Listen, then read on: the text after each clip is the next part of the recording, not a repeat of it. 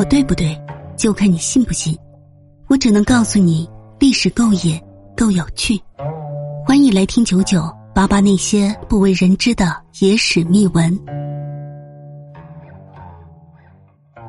唐朝风流女官，日遇庶男，引武则天嫉妒，下场非常凄惨。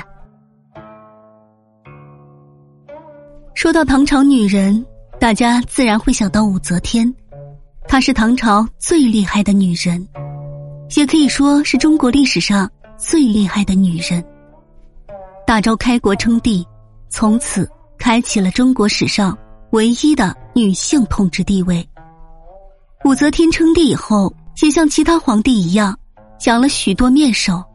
不过还有一个女官，她比武则天更加风流，她就是上官婉儿。上官婉儿是唐代时期宰相上官仪的孙女。不过后来他祖父被杀，他也就被连累卖入宫廷当婢女。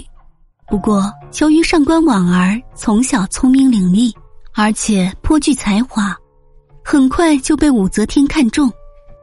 武则天称帝以后，她的欲望逐渐凸显出来。后来上官婉儿投其所好。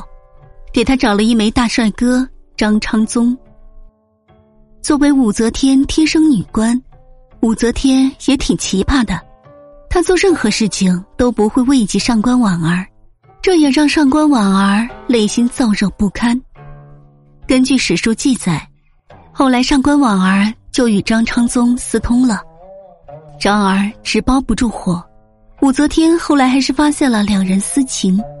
武则天自然不能忍受自己的人被一个下属抢去，但是上官婉儿对自己忠心耿耿，就不忍心直接杀他，于是他拔下小刀，直接插入上官婉儿的前计。可见抢皇帝的情人下场是非常不好的。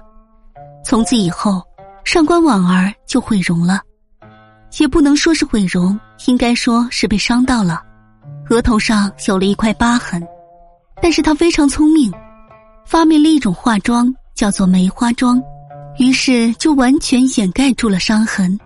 后来这样的妆在唐朝非常有名。武则天的打压反而令他更加肆无忌惮，很快的他又跟武则天的儿子李显搞到了一起，而且两人还天天腻在一起。后来武则天逝世后。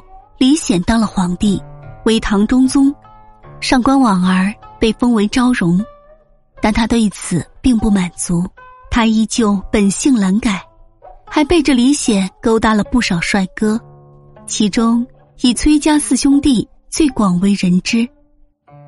公元七百一十年，唐中宗李显驾崩，上官婉儿没了靠山，这时李隆基出手了。